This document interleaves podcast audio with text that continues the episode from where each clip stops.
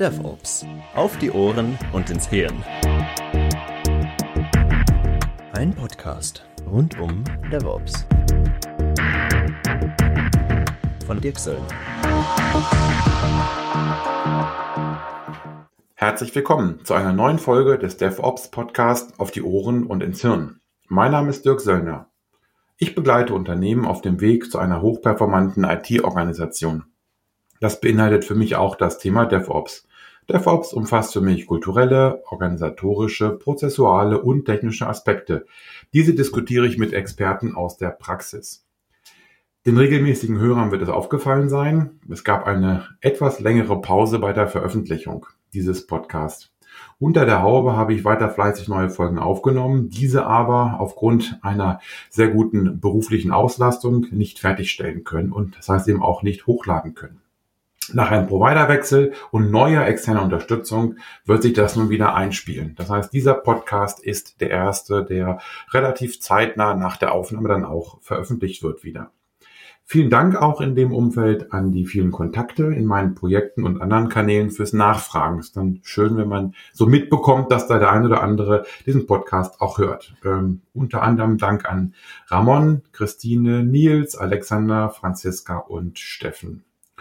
Und ich bitte Gregor Ilk, Oliver Simon, Miguel May und Patrick Debois um Verständnis für die lange Wartezeit bei der Veröffentlichung unserer jeweiligen Podcast-Folgen.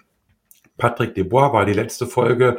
Die habe ich aufgenommen noch im alten Jahr. Wir haben begonnen mit äh, Happy New Year und ja, jetzt wird Happy New Year dann endlich auch veröffentlicht.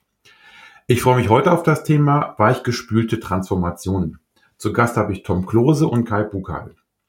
Tom Klose ist Gründer der Digital- und Innovationsberatung Supernew und äh, mehr über sich wird er dann gleich auch dazu erzählen.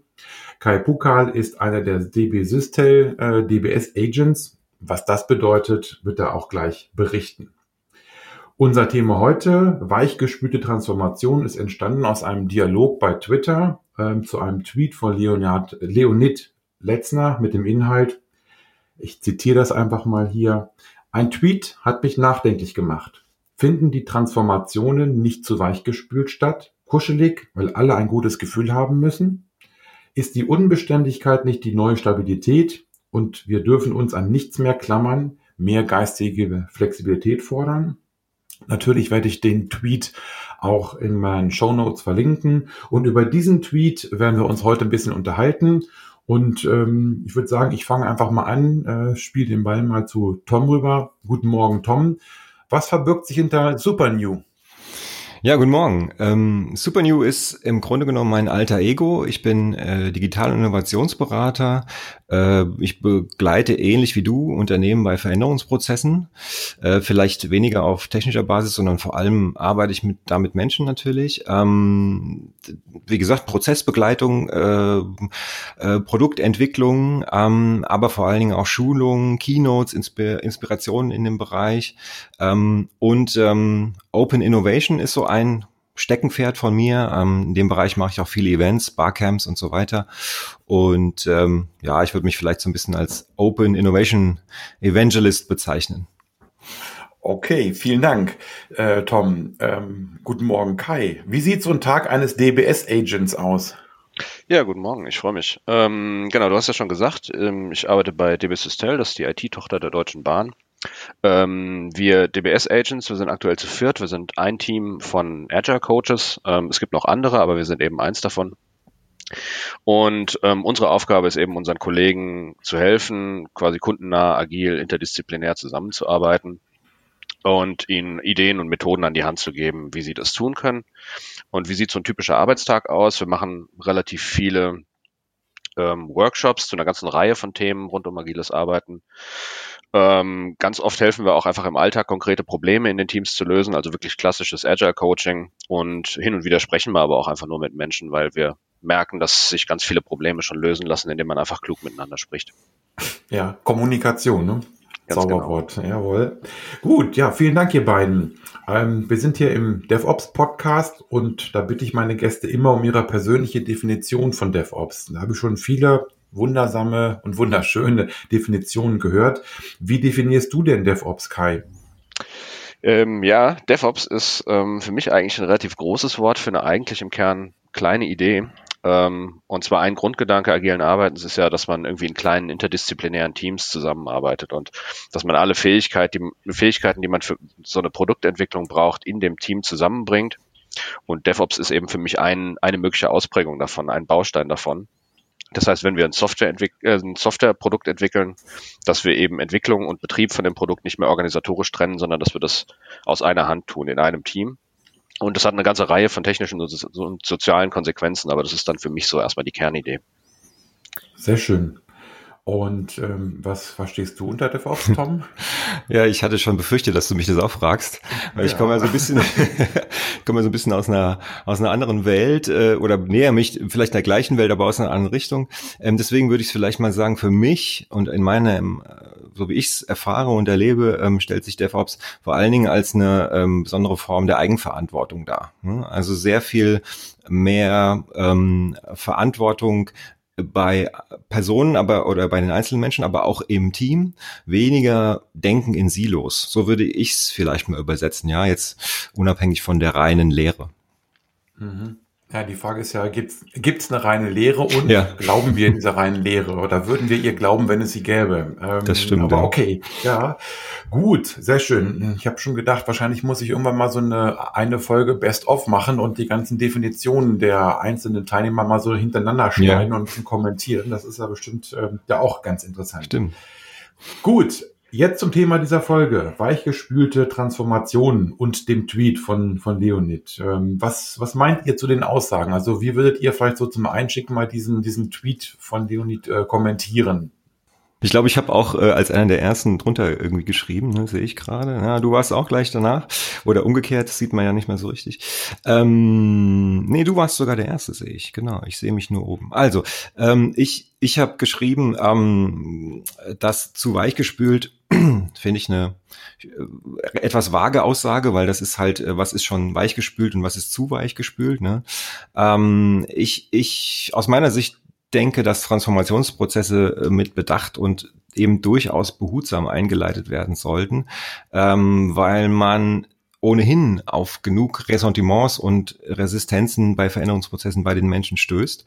Und ähm, aus meiner Erfahrung ähm, bringt es da nichts sozusagen, so holter die Polter irgendwo reinzustürmen im übertragenen Sinn und, und äh, mit wehenden Fahnen die Veränderung einzuläuten. Ähm, ich habe da einen anderen Weg gefunden, der bedeutet, dass man im Grunde genommen den Leuten vor allen Dingen erstmal zuhört, äh, mal versteht, wo mögliche Ängste von, zu Veränderung herkommen und dann mit ihnen gemeinsam versucht, diese Ängste erstmal auszuräumen, weil meine Erfahrung ist, dass äh, die, ähm, solange diese Ängste irgendwie im Weg stehen, ähm, verändert sich's auch nicht so gut. Ja. Also vielleicht das erstmal so zum Einstieg. Ich denke, da kommt, steigen wir gleich noch ein bisschen tiefer ein dann. Ähm, ja, also was Tom sagt, ne, ähm, Menschen ernst zu nehmen, ist, glaube ich, der erste wichtige Schritt. Wenn man das nicht tut, dann äh, wird es insgesamt schwierig.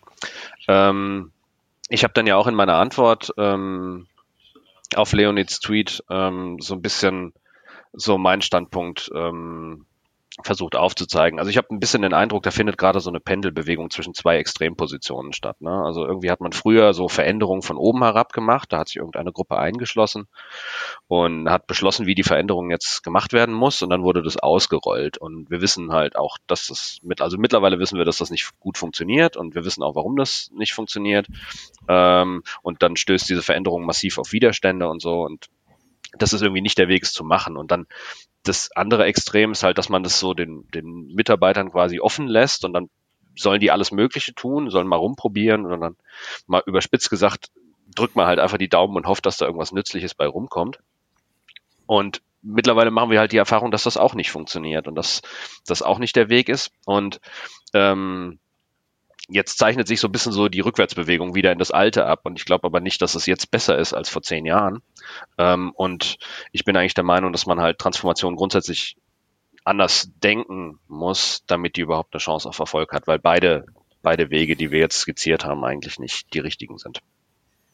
Wie würde das aussehen für dich, Kai? Also, ähm, weil wenn, wenn das Pendel immer hin und her schlägt, dann ist das ja auch also ziemlich äh, viel Geldverschwendung beispielsweise, Demotivation und so weiter. Also wo würde so dein Mittelweg bei so einem Pendel aussehen?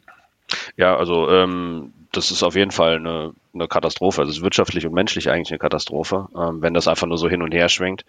Ähm, ich glaube ehrlich gesagt, das Problem kommt daher, dass wir versuchen, das die Transformation, die ja eigentlich irgendwas mit dem Kunden zu tun hat, ne, wo es eigentlich um Kundenzentrierung geht, ähm, dass wir die über das Organigramm versuchen zu lösen. Und das ist ähm, eigentlich schon ein relativ eigenartiges Werkzeug, weil im Organigramm kommt der Kunde ja noch nicht mal vor. Ja, ähm, und da wird dann quasi immer in oben und unten gedacht. Ähm, und weder oben noch unten sind aber die Lösung für das Problem, sondern ähm, was es aus meiner Sicht braucht, ist quasi ein Wechsel der Blickrichtung. Wir müssen quasi von der Seite auf die Organisation gucken und nicht in oben und unten, sondern in innen und außen denken.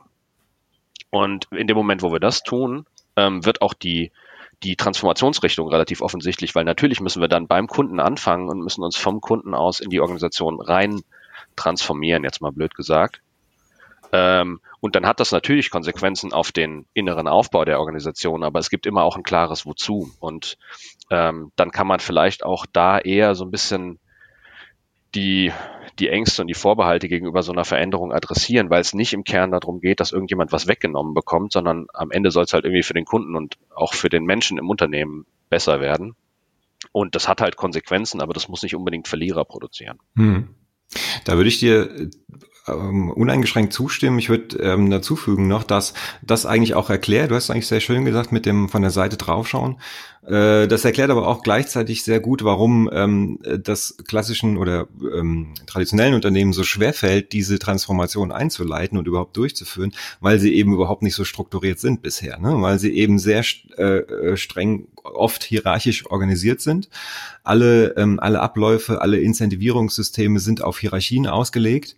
Und, ähm, und alle Menschen, die darin arbeiten, teilweise schon, weiß ich nicht, 20, 30 Jahre, sind es gewohnt, in diesen Strukturen zu arbeiten. Und äh, jetzt kommt man hin und sagt, ähm, naja, wir wollen jetzt, dass du plötzlich ganz eigenverantwortlich bist. Ne? Du, du hast jetzt vielleicht keinen Chef mehr, ja? du sollst jetzt mal selber Entscheidungen treffen, mach mal. Ja, das ist so dieses wirkungslose ähm, äh, rumprobieren vielleicht, wie du es genannt hast, ne?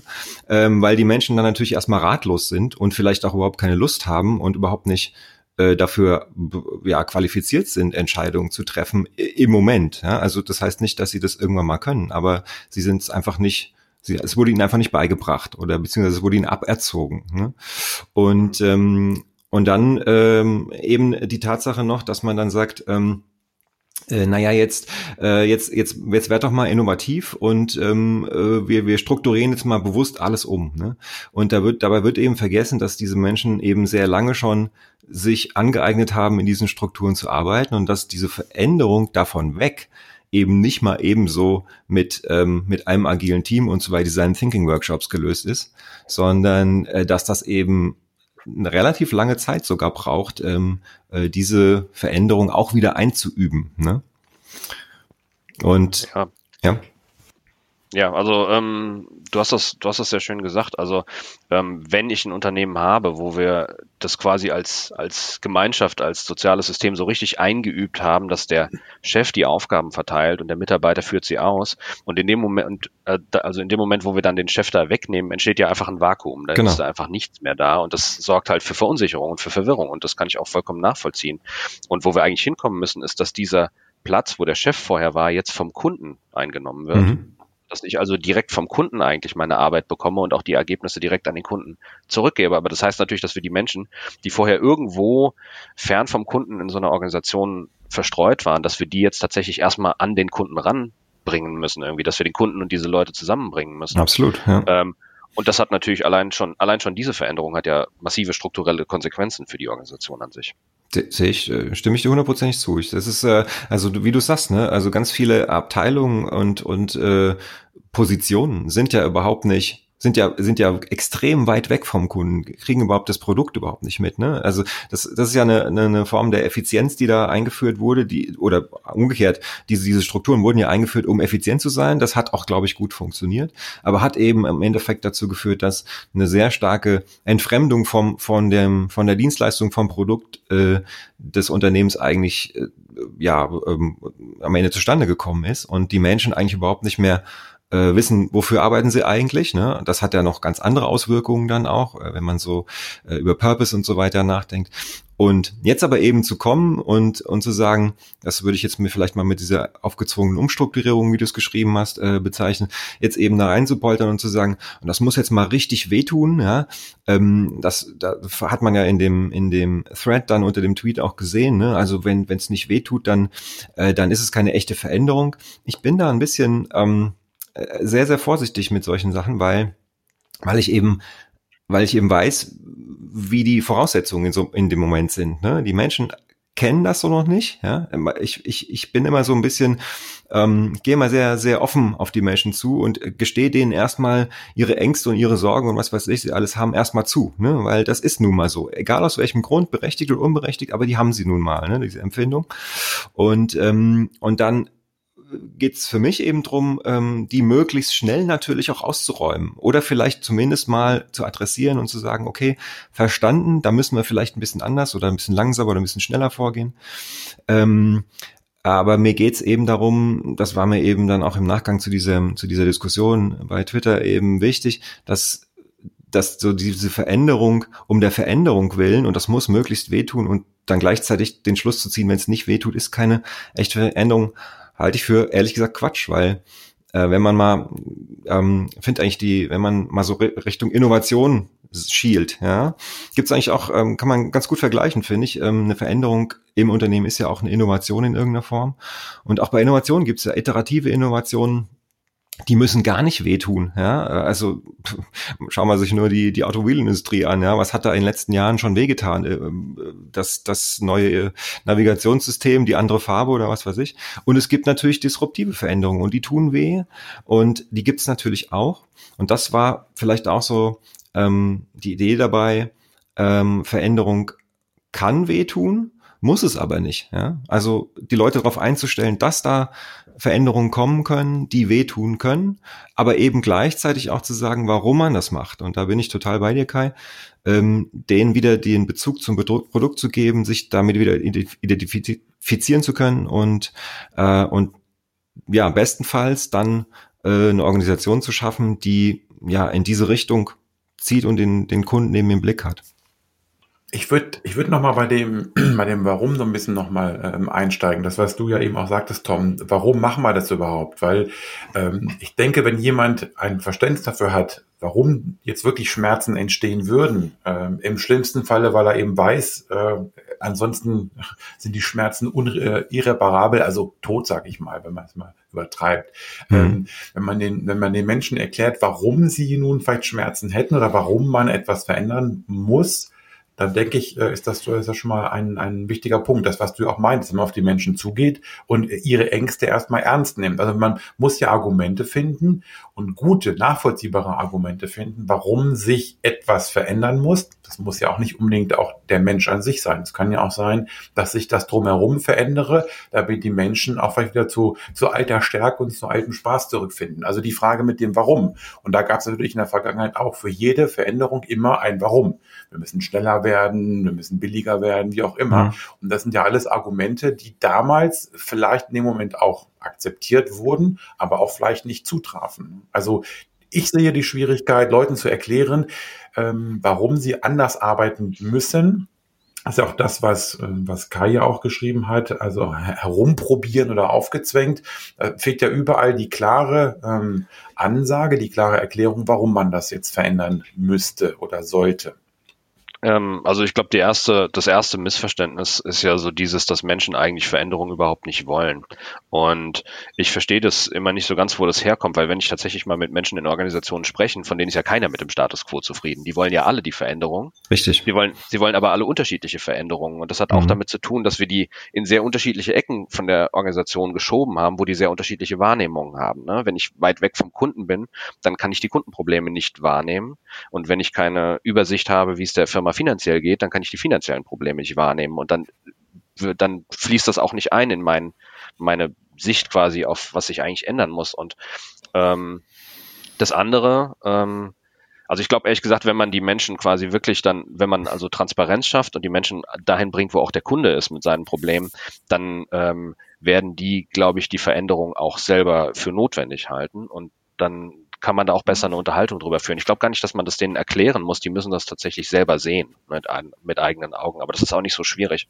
Und das andere ist so ein bisschen so dieses, dieses, ähm, diese, äh, diese seltsame Annahme, dass irgendwie der Mensch schuld ist. Ne? Die Mitarbeiter sind einfach nur zu blöd ähm, mhm. und man muss es, ähm, man muss sie jetzt quasi dahin bringen, dass sie das machen, ähm, weil von alleine kapieren sie es nicht. Ähm, und das, ähm, das, da, also erstmal finde ich das, äh, das eine etwas ulkige Sicht auf die Dinge, weil wenn man nur blöde Mitarbeiter hat, warum hat man sie dann überhaupt erstmal eingestellt? Ne? Yeah. Ähm, und ähm, in der Realität ist das ja aber nicht so. Ne? Da sitzen sehr gut ausgebildete, sehr intelligente, sehr kreative Menschen und dieses ganze Potenzial bleibt aber ungenutzt, weil wir immer denken, die können nichts und die wollen nichts und die haben sowieso keine guten Ideen.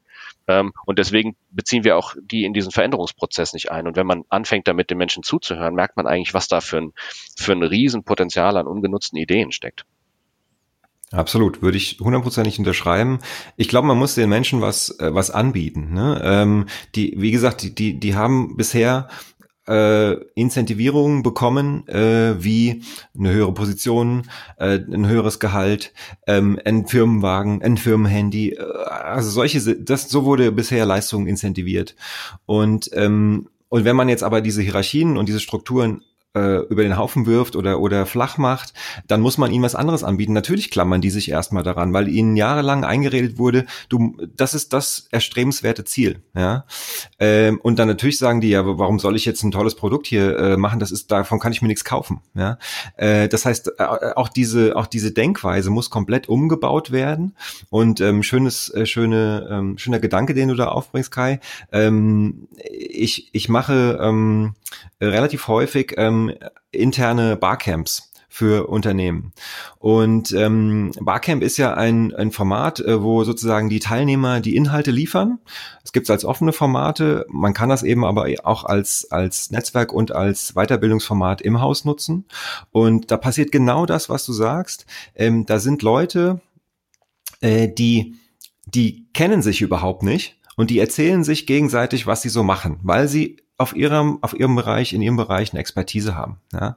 Und auf einmal, und das passiert jedes Mal, da kann ich Brief und Siegel geben für jedem Unternehmen, jedes Unternehmen, was, was sagt, äh, keine Ahnung, ob das funktioniert, gebe ich Brief und Siegel, die Leute gehen da raus und sagen, abgefahren, was wir hier für Leute im Unternehmen haben. Ich wusste überhaupt nicht, was wir hier für Know-how haben. Ja? Und dieses Know-how über solche Veranstaltungen, andere Formate zu bündeln, zusammenzubringen, den Austausch zu fördern, ähm, ich glaube, das ist, was eine Netzwerkorganisation auch ausmacht. Ne? Eben zu sagen, ähm, ich habe da neulich beim Barcamp oder bei der und der Veranstaltung jemanden kennengelernt, den rufe ich jetzt mal an, der weiß das. Ja? Und umgekehrt werde ich angerufen, weil ich für ein anderes Spezialgebiet irgendwie äh, der, der Spezialist bin. Ne?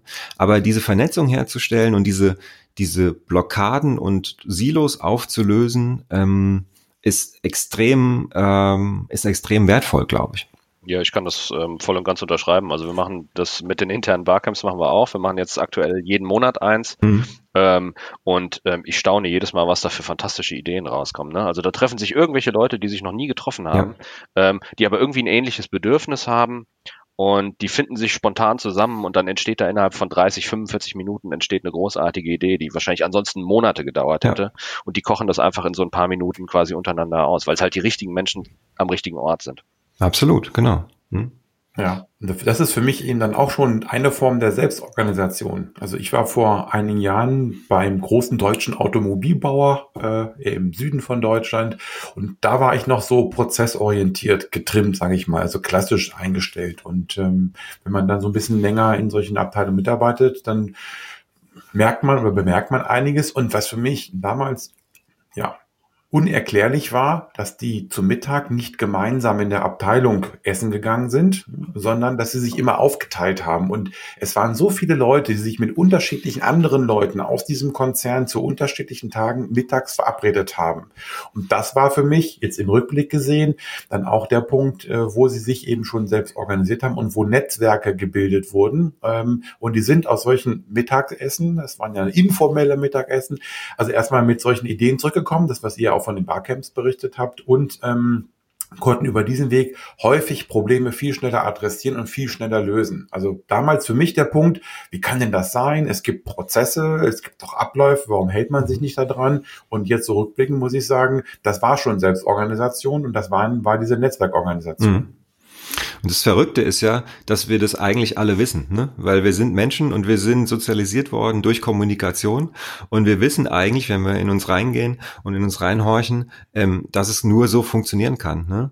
ähm, dass man, ähm, äh, dass man, äh, ja, äh, dass, dass man miteinander reden muss, dass man sich austauschen muss, um zu erfahren, was der andere denkt und wie der andere denkt und was der andere kann oder auch nicht kann. Ne?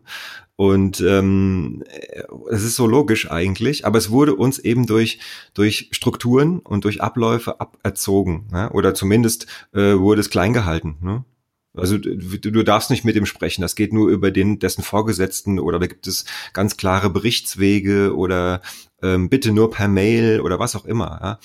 Kann man nachher äh, alles wieder ähm, sozusagen äh, nutzen im positiven Sinne, wenn wo es Sinn macht eben, ne? dass man sagt, also wenn jetzt Abteilung irgendwie ständig mit Anfragen überhäuft wird, macht es natürlich keinen Sinn, dass man ständig da in der Tür steht, logischerweise. Ne? Das ist dann wieder äh, ähm, im, im, in der täglichen Arbeit muss man sich da anders organisieren. Aber grundsätzlich, ähm, das mal zu ermöglichen, nicht nur zu erlauben, sondern auch wirklich zu ermöglichen und äh, sozusagen auch ähm, den Menschen ins Heft zu schreiben, bitte tauscht euch aus. Ja, das ist sozusagen eine Grundanforderung, ja, äh, die wir hier an euch stellen.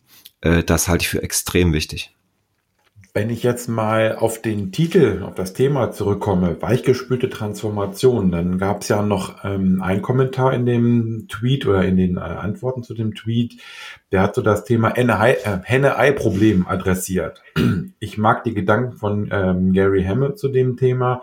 Wenn der Veränderungsrückstau zu groß ist, braucht es wohl radikale Maßnahmen. Aber können und wollen wir uns das langfristig leisten? Also die Frage ist ja, ähm, jetzt wieder zurückkommt auf das Thema, müssen wir das weichgespült machen oder müssen wir vielleicht wirklich, weil so viel aufgestaut ist, radikaler rangehen? Ähm, ja, ich habe diesen, ähm, das ist ja so ein, so ein Ausschnitt von dem, äh, von einem Vortrag von Gary Hamel, der da, ähm, der da geteilt worden ist. Und ich habe mir den auch angeguckt und ich gehe auch im Wesentlichen das, ähm, was er da in dem Vortrag sagt, gehe ich auch mit. Ne? Also die, die Kernaussagen für mich waren eigentlich, Veränderung dauert viel zu lange, ähm, sie passiert viel zu selten und sie findet vor allem nur dann statt, eigentlich, wenn wir schon in der Krise sind. Ähm, und ähm, das, also in dem Moment, wo man in dieser Krise schon drinsteckt, ähm, da wird's quasi mit, ähm, mit, mit ähm, ja, vorsichtiger, äh, weicher Transformation wahrscheinlich nicht mehr gehen. Ähm, aber das ist an sich ja schon eigentlich ein Zeichen, dass man irgendwas verkehrt gemacht hat vorne. Ne? Und ähm, ich bin sehr vorsichtig. Ähm, also man sollte nicht, man sollte nicht die Schmerzen bei der Transformation damit verwechseln, dass tatsächlich irgendwas Wirkungsvolles passiert. Ne? Man kann auch jede Menge Transformationen machen, die furchtbar wehtut und überhaupt nirgendwo hinführt. Ähm, ne? Also insofern ist das Menschen Widerstand zeigen oder dass ähm, Leute irgendwie die Veränderung unangenehm finden, ist nicht ein Zeichen, dass man irgendwas richtig macht. Ich glaube eigentlich, wo wir, wo wir doch hinwollen, ist doch, dass eine Transformation ähm, konsequenzenreich stattfindet. Ne? Also dass es wirklich Veränderung ist, spürbare Veränderung, aber dass die Leute es alles mitgehen können, weil ähm, eine Veränderung, die Verlierer produziert, ähm, na, das ist ja auch immer, da, da geht es ja immer um Menschen, die auch eine bestimmte Sicht und einen bestimmten Standpunkt vertreten, ein bestimmtes Wissen haben, bestimmte Kompetenzen mitbringen. Und wenn wir die jetzt quasi überbügeln, dann, da stecken ja auch Ideen drin, ne? da stecken ganz wichtige Sichten drin in solchen, in solchen Unternehmensbereichen, in solchen Funktionen, die da vielleicht jetzt drunter leiden. Und das nicht zu nutzen, das finde ich auch einfach wirtschaftlich fahrlässig, ehrlich gesagt. Abgesehen davon, dass man mit den Menschen irgendwie nicht gut umgeht. Ja, würde ich unterschreiben. Und äh, die ähm, es ist immer eine Frage auch äh, von welchem äh, von wo startet man eigentlich ne? Also wenn man jetzt mal ein Startup aufbaut äh, dann dann ist es ehrlich gesagt ziemlich leicht weil dann kann man sich die Leute zusammensuchen ja? Wenn, bestenfalls findet man welche bestenfalls findet man Gleichgesinnte und äh, und äh, kann baut sozusagen eine Firmenkultur eine Unternehmenskultur von null auf ja Nehmen wir mal das Beispiel von euch, ne? nehmen wir mal das Beispiel der Bahn äh, mit über 300.000 äh, Mitarbeitern. Ähm, also was, wie, wie soll man da, ähm, wie soll man da Veränderung in kurzer Zeit herbeiführen, ohne dass das Schmerzen verursacht. Das wäre sozusagen die eine Variante.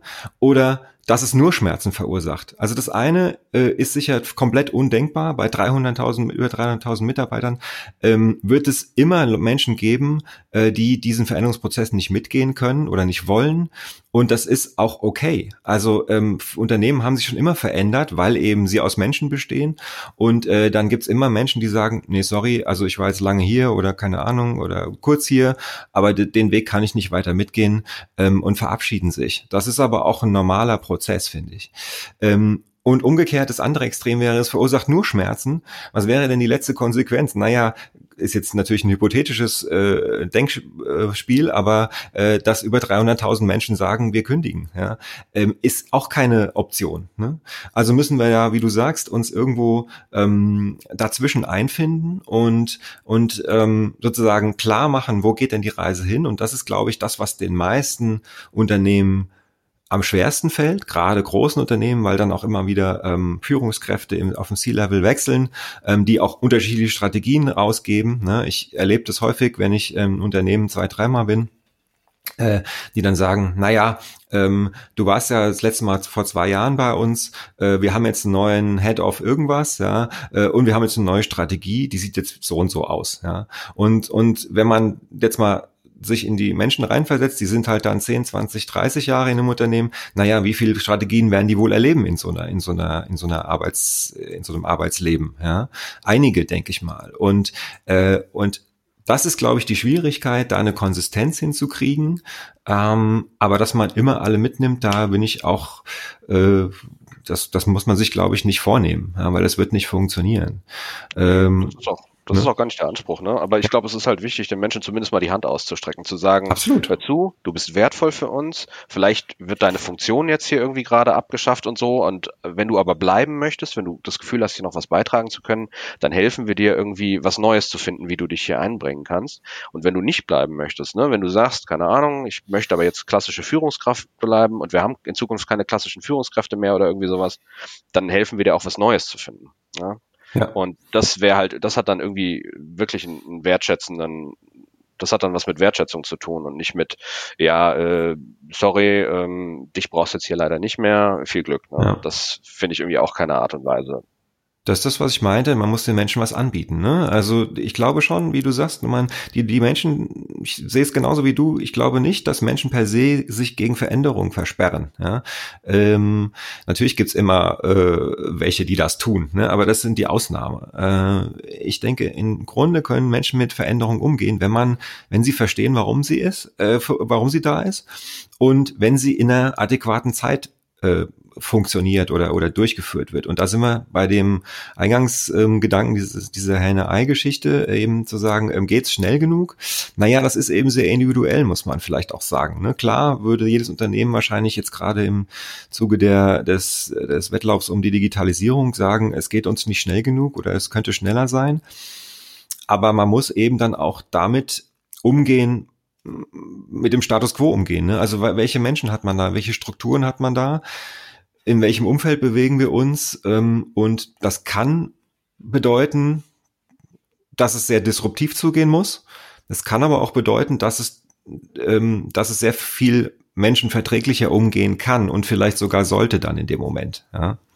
Und das, was ihr eben gerade so erläutert habt, eben auf die Menschen zugehen, eine Hand reichen, ähm, man vergisst aus meiner Sicht manchmal auch bei der Betrachtung, dass wir ja auch in einer klassischen altgedienten Organisationen Menschen schon verloren haben oder Organisationen haben eben diese Menschen verloren und sie haben genau die verloren, die kreativ sein wollten, die etwas bewegen wollten und gemerkt haben oder eben immer auch noch merken, mit ihrer Art kommen sie nicht weiter. Es gibt zu viele eingefahrene Strukturen. Das heißt, das ist ja etwas, was ja in, in keinerlei Bilanzen auftaucht. Wie viele Menschen, wie viele gute Leute habe ich verloren, äh, weil ich eben nicht agil oder nicht flexibel genug, nicht menschengerichtet war bisher, nicht flexibel genug an der Stelle. Und das muss man eben dann auch mal sehen. Das heißt, in, in jeder Art von Organisation gibt es Leute, die damit nicht, ähm, ja, d'accord sind, die damit nicht ähm, zusammenkommen und die verliere ich dann eben äh, quasi in beiden Fällen. Aber die Frage ist ja, ähm, welche Leute verliere ich und welche will ich eben behalten an der Stelle. Mhm. Das, das Witzige ist ja, ja oder das, sorry, ganz kurz, das Ironische daran ist ja, dass, ähm, dass man die auf dem, auf dem Weg sozusagen schon verloren hat. Die hätte man aber jetzt ganz gerne wieder. Ne? Das ist ja irgendwie das Lustige. Ähm, die kreativen Köpfe, die Querdenker und so, die man eigentlich mit seinen Strukturen und Organisationsformen, klassischen Organisationsformen eigentlich so ein bisschen vertrieben hat, die hätte man jetzt ganz gerne wieder. Ähm, aber die sagen sich auch, warum soll ich zu euch kommen? Gebt mir erstmal einen Grund. Ne? Und ja. Ja, ähm, und ich meine, dann ist es natürlich auch so, dass ähm, wir die Organisation ja gar nicht in, in äh, stabilitätssuchende und kreative Mitarbeiter unterteilen können, ne? sondern die Menschen verhalten sich ja so, wie es in ihrem Kontext irgendwie intelligent ist. Ich habe mich hier bei diesem, bei diesem Vortrag von Gary Hamel ähm, auch gefragt, also warum ist das eigentlich so? Ne? Warum reagieren viele Unternehmen überhaupt erst, wenn sie in die Krise kommen? Und das ist ja, dass sie vorher mit ihrer ja, Steifigkeit oder Stabilität ja auch sehr gute Erfahrungen gemacht haben. Ne? Das, Absolut. Die funktionieren ja. dann jahrelang, ähm, sind relativ erfolgreich, sind irgendwie Marktführer und dann lernen die, das alles irgendwie prozess- und regeltreu zu machen, ähm, dass das funktioniert. Ähm, und dann muss natürlich irgendwie erstmal eine Krise kommen, bevor man das überdenkt. Und was ich ganz spannend finde, ist, dass es ja noch eine andere Art gibt, Stabilität zu erzeugen. Und das ist dann eher so ein bisschen so die, die, die Spotify-Vorgehensweise, ne, dass man irgendwie so leichtfüßig unterwegs ist, die ganze Zeit alles in Bewegung hält. Mhm. Ähm, das ist auch, das hat dann vielleicht nicht mit Stabilität zu tun, sondern mehr so mit Balance irgendwie. Ne? Das ist dann, ähm, das ist eine ausbalancierte Organisation, aber das ist halt eine, die sehr schneller auch Ausweichmanöver fahren kann und plötzliche Schwenks machen kann. Und das sind dann halt die, die im Zweifelsfall auch ähm, sag ich mal, äh, der Konkurrenz auf der Nase rumtanzen. Ja, schöner Gedanke, finde ich gut. Mhm. Ja, das ist für mich auch immer das Ziel, wenn ich, ähm, also wenn ich versuche zu wirken eben oder agil zu erklären. Agil ist für mich nicht irgend so ähm, ein Mindset und du musst jetzt agil sein oder das kann man nicht so klar beschreiben.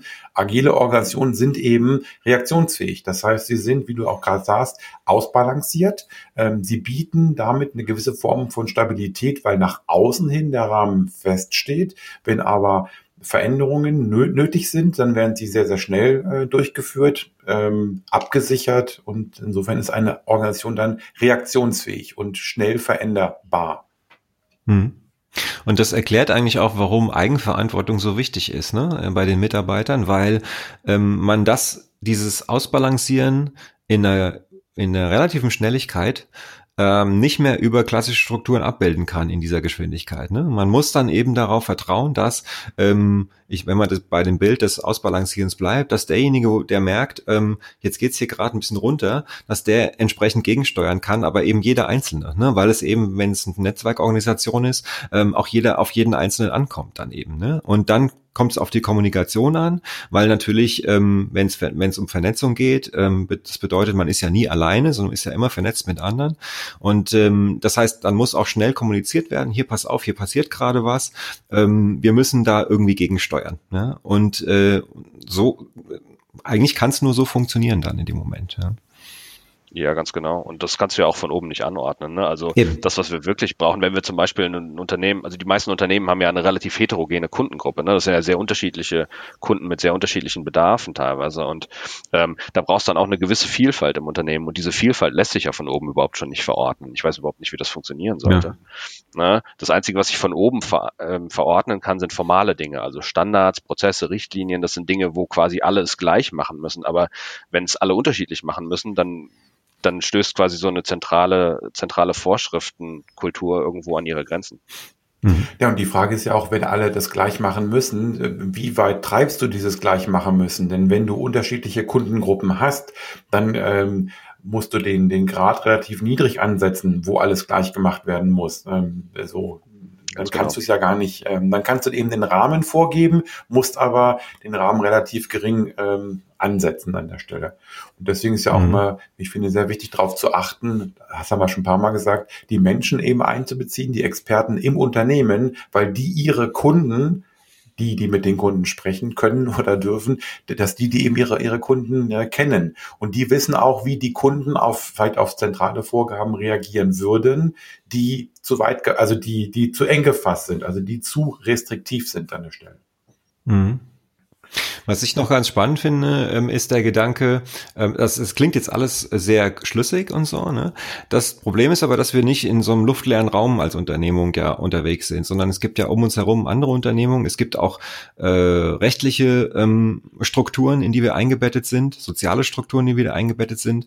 Ähm, und wir haben eben schon drüber gesprochen, dass es ja, dass wir das nicht also eben mal so schnell verändern können. Aber selbst wenn wir es verändert hätten, haben wir, stehen wir immer noch in Bezug zu anderen Systemen, zu anderen ähm, Organisationen, was auch immer.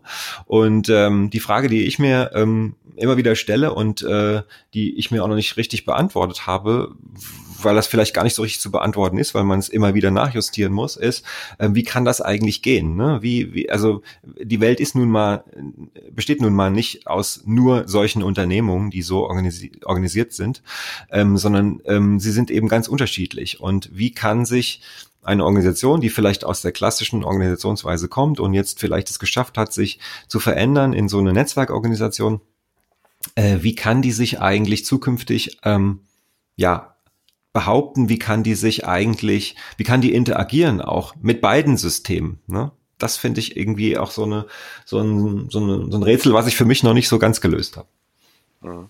Du hast jetzt ähm, mit dem mit dem Thema ähm, Rahmenbedingungen noch was ganz Spannendes angesprochen. Ne? Also natürlich ist es so, dass ein Unternehmen irgendwie in einen Kontext eingebettet ist und ähm, Ne, man kann natürlich ähm, beliebig kundenfreundlich werden, aber wenn wir dabei anfangen, sag ich mal, rechtlich nicht zulässige Dinge oder ja. illegale Dinge zu tun, dann wird die Unternehmung wahrscheinlich auch ein relativ kurzes Leben haben oder zumindest die Geschäftsführung, die es verantwortet. Und für mich zeichnet sich da auch schon so ein bisschen ab, wie man Transformation eigentlich machen kann, ne? weil wir haben vorhin schon gesagt, eigentlich muss man beim Kunden anfangen. Und dann kommen aber so in meinem Kopf kommen so drei große Gruppen zusammen, die wirklich miteinander sprechen müssen. Das sind einmal die Menschen, die direkt für den Kunden arbeiten, weil die wissen, was nötig ist für den Kunden. Und dann gibt es irgendwie ähm, so zentrale Spezialisten für so zum Beispiel Recht oder, oder ähm, Berichtswesen. Governance, ne? Governance, genau, das ist also, da geht es ja darum, dass das, was das Unternehmen tut, rechtlich erlaubt ist. Ne? Und dafür sind das eben die Spezialisten. Die müssen also eigentlich mit in den Dialog rein und sagen, was ist denn von den Wünschen von, der, von den kundennahen Mitarbeitern überhaupt umsetzbar. Und dann die dritte Gruppe ist natürlich irgendwie, das sind die Menschen, die die formale Macht im Unternehmen haben und die tatsächlich die Autorisierung haben, diese Veränderung dann auch vorzunehmen, weil man kann natürlich von so einem normalen Mitarbeiter jetzt mal blöd gesagt, ähm, von dem kann man jetzt natürlich verlangen, der soll irgendwie ähm, kreativ und kundennah und äh, flexibel arbeiten, aber wenn der die Möglichkeiten nicht hat, weil die Regeln des Unternehmens das verbieten, dann wird der relativ schnell auch an seine eigenen Grenzen stoßen. Ich kann ja nicht im Alleingang quasi die, die Strukturen des Unternehmens verändern. Ja, und ähm, vielleicht habe ich es eben auch ein bisschen zu groß ausgedrückt. Man muss ja eigentlich nur mal in, ähm, in, in eine Organisation hineingucken. Interessanterweise ähm, begleite ich gerade auch ein, ein Team bei der Bahn ähm, in Berlin. Und äh, da ist es natürlich so, die, die wollen eigentlich ihre Arbeitsweise auch komplett umstellen auf agil, aber alle ähm, Touchpoints, alle, alle ähm, ähm, Abteilungen um sie rum, mit denen sie in irgendeiner Form zu tun haben, sind nicht agil. Ja?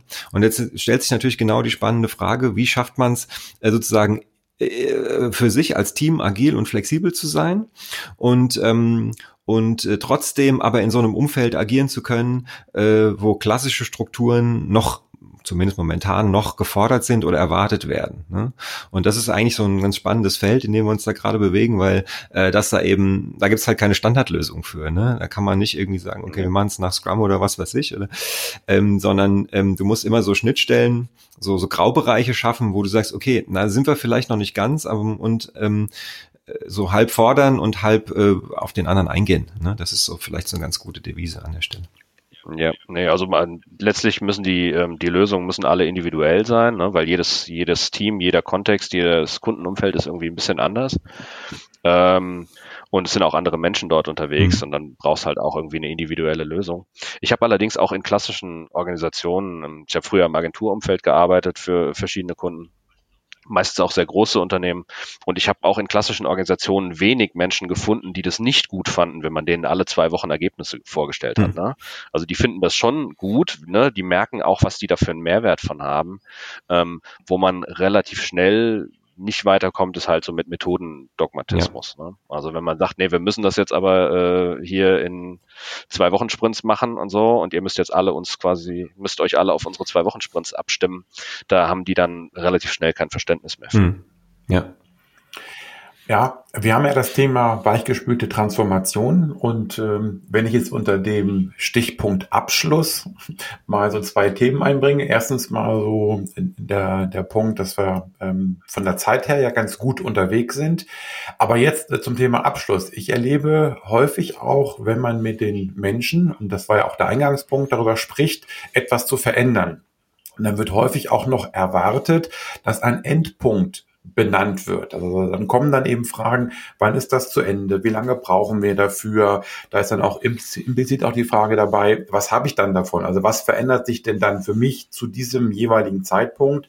Kommt die Frage auch, ähm, waren andere so erfolgreich damit? Sprich, wenn andere erfolgreich waren, dann mache ich es auch mit.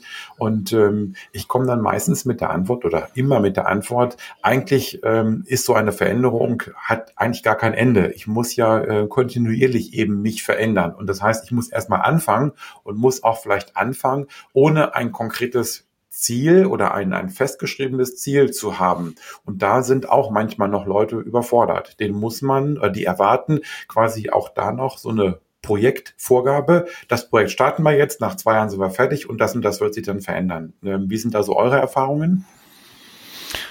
Ich, also ich würde das total unterschreiben, was du sagst, ähm, weil ich das eben als, als externer Berater auch häufig so als Anfangsvoraussetzung vorfinde. Ja, da merkt man schon, auch wenn es nicht so explizit, explizit gesagt wird, ähm, dass die Erwartung da ist, naja, jetzt kommt der Klose zwei, dreimal, ja, und dann wird sich das schon haben mit der Veränderung. Das, den Zahn ziehe ich denen in der Regel relativ schnell. Also ob sie es verstehen, weiß ich nicht, aber ich versuche es zumindest klar zu machen.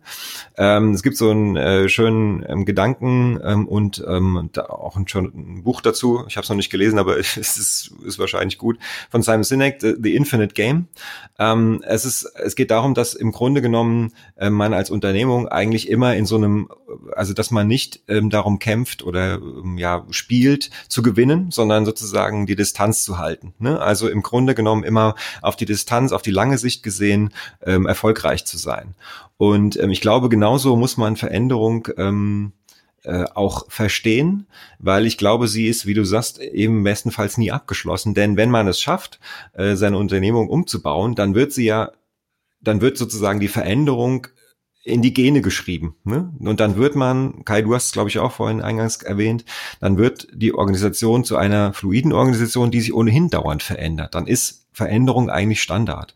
Und wenn man das sozusagen für sich begreift, dann ist man, glaube ich, auf einem ganz guten Weg. Ja, ähm, also letztlich muss ja auch mal gucken, wozu machen wir die Veränderung. Das ist ja auch kein Selbstzweck, sondern es geht ja, ja, darum, dass der Markt sich bewegt. Und wenn der Markt sich bewegt und wir stehen bleiben, dann haben wir früher oder später ein Problem. So, das ist ja, also wir können mit der Veränderung gar nicht aufhören, weil das Umfeld verändert sich ja weiter. Ähm, ich glaube aber, es gibt zwei Arten, Veränderungen zu machen. Ne? Wir können natürlich irgendwie diese großen äh, Reorganisationen machen und da wünschen die sich die Leute natürlich auch, weil das sehr viel Unsicherheit produziert, wünschen sich die Leute früher oder später ein Ende. Man kann den Prozess aber auch sehr klein und sehr iterativ machen und dann sehr kleine, ähm, überschaubare Veränderungen machen und die einfach sehr oft. Ne? Und da ist auch, wir hatten vorhin, glaube ich, kurz über Spotify geredet. Hm. Ähm, da ist das, das ist für mich so das Paradebeispiel, weil das, was jetzt als das Spotify-Modell zum Beispiel gehandhabt wird, ist ja überhaupt nicht mehr deren, deren Art, sich zu organisieren. Das ist einfach nur irgendeine Momentaufnahme von vor vier Jahren. Ja. Ähm, und dann haben die einfach ihre Organisation kontinuierlich umgebaut und es sind immer sehr kleine, überschaubare Schritte, die sich auch abschließen lassen, ne, wo die Leute dann auch mhm. so ein Gefühl von Fertigstellung bekommen. Aber wenn wir das einfach sehr, sehr oft machen, ähm, dann ist insgesamt trotzdem in dem Laden Bewegung drin. Ja. Kleiner Spoiler, ähm, kleiner, kleiner Werbeblock. Äh, Spotify habe ich in der Folge 25 mit äh, Christoph Schmiedinger besprochen. Da ging es genau auch um das Thema. Und äh, du sagst ja, das ist ein vier Jahre altes Modell. Eigentlich ist es ja sogar sieben Jahre alt. Also weil viele noch auf das aufsetzen äh, von 2012 und haben dann vergessen oder ausgeblendet, dass 2015 nochmal neue Berichte kamen von Spotify. Also insofern, es ist also egal, ob 2012 oder 2015, ist einfach ein, ein altes Modell. Und äh, ja, die Folge kann ich auch sehr, sehr empfehlen für alle die Hörer, die sie noch nicht gehört haben. Gut.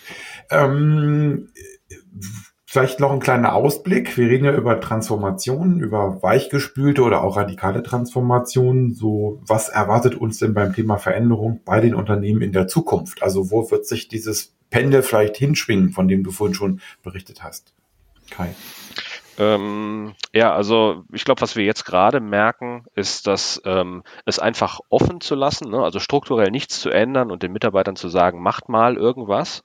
Ähm, das merken, werden wir jetzt glaube ich, herausfinden, dass das nicht funktioniert. Ne? Da entstehen, also haben wir auch gesehen, da entstehen dann so ein bisschen so diese New Work-Klischees mit dem Bällebad und dem Kickertisch und dem Obstkorb. Hm. Ähm, und das ist auch nett, ne? Ähm, das ist alles niedlich, aber das verändert die Transformation. Also das verändert die Organisation als Ganzes eben nicht. Ähm, und was ich sehr spannend finde, ist dann halt die Frage, wie geht's von dieser Erkenntnis aus weiter? Weil ich sehe jetzt ähm, Unternehmen, die dann wieder zurück in dieses alte Change Management zurück wollen ne, die dann sagen, nee, dann machen wir jetzt halt, dann gibt's jetzt äh, Scrum mit der Brechstange für 400 Teams. Ähm, und ich glaube nicht, dass das auf Dauer funktionieren wird. Ähm, ich sehe aber auch irgendwie ganz spannende Ansätze, wo es halt wirklich darum geht, mit den Menschen einen gemeinsamen wertschätzenden ähm, Diskurs anzustoßen, regelmäßig, ne, Vernetzung zu schaffen, ähm, von außen nach innen in die Organisation rein zu transformieren und also meine, meine Prognose wäre, dass diese Unternehmen damit auf lange Sicht erfolgreicher sein, sein werden als die, die es klassisch versuchen. Hm. Ich, ich denke, ähm, wenn man das mal so von außen betrachtet, äh, ist es so, dass, dass ich ganz oft feststelle, ähm, so die, äh, das C-Level, die haben jetzt mittlerweile verstanden, die waren bestenfalls oder auch schlechtestenfalls mittlerweile alle mal im Silicon Valley gewesen, die haben irgendwelche Bücher gelesen und sagen, ja, wir müssen was, wir müssen was verändern, wir müssen was tun. Also da ist es angekommen und die, die geben auch durchaus grünes Licht, ja. Und ich habe das Gefühl, dass teilweise ähm, durch Leute wie mich und so weiter, aber auch durch eigene Grassroot-Bewegungen, dass die Mitarbeiter ähm, in der Fläche auch teilweise verstanden haben. Vielleicht noch nicht alle, aber immer mehr verstanden haben. Was, was momentan, ähm, was ich immer wieder erlebe, ist und auch geschildert bekomme von den, von den Menschen in, in den Unternehmen, ist, dass tatsächlich das mittlere Management oft das Problem ist, weil die auf die Bremse treten, weil die sozusagen dieses ihr dürft doch, was von oben so reingegeben wurde, aber vielleicht auch unfairerweise nicht ganz richtig äh, erklärt wurde oder auch nicht richtig, ähm, wie soll ich sagen, äh, nicht richtig ähm, delegiert wurde, ähm, äh, das geben die nicht weiter. Ja? Das heißt, die sind da so momentan so ein bisschen der Gatekeeper, die Bremse. Und ich glaube, was wir tun müssten, wäre das mittlere Management ähm, zu befähigen, ähm, da äh, bessere Entscheidungen zu treffen, mehr zuzulassen. Die haben vielleicht am, das ist, muss man vielleicht auch verstehen, die haben wahrscheinlich sogar am meisten zu verlieren in dieser ganzen Kette, ne? weil die eben sich diesen Status erarbeitet haben, von dem wir vorhin gesprochen haben. Und jetzt plötzlich soll es die vielleicht gar nicht mehr geben und die Mitarbeiter sollen alles das entscheiden, was, was ich jetzt als mittlerer Man Managementkraft vielleicht bisher entschieden habe. Also ich glaube, eine Sensibilisierung dafür, ähm, ein Upskilling, also eine Weiterbildung ähm, und äh, bestenfalls dann ähm, ja, die, diesen, diesen Bremsklotz da entfernen, ich glaube, dann äh, kommt einiges in Bewegung. Dann bedanke ich mich bei euch beiden und ähm, wie es immer so ist bei den ähm, Podcasts, die ich aufnehme, ich lerne auch immer etwas. Das finde ich für mich ja immer schön. Und ich, ich hoffe und denke auch, dass auch die Hörer, äh, Zuhörer immer ein bisschen was mitnehmen an der Stelle. Also vielen Dank da, dass ihr die Zeit investiert habt, dass ihr eure Erfahrungen geteilt habt und dass wir dann auch nicht nur Leute wie Tom und mich haben, die als Berater irgendwie von extern drauf gucken, sondern auch Leute wie den Kai, die von intern drauf gucken. Das finde ich auch immer sehr schön. Also insofern vielen Dank an euch beide und vielleicht sieht man sich dann auch ja mal in Natura. Also würde mich freuen. Vielen Dank dir. Danke dir und bis bald.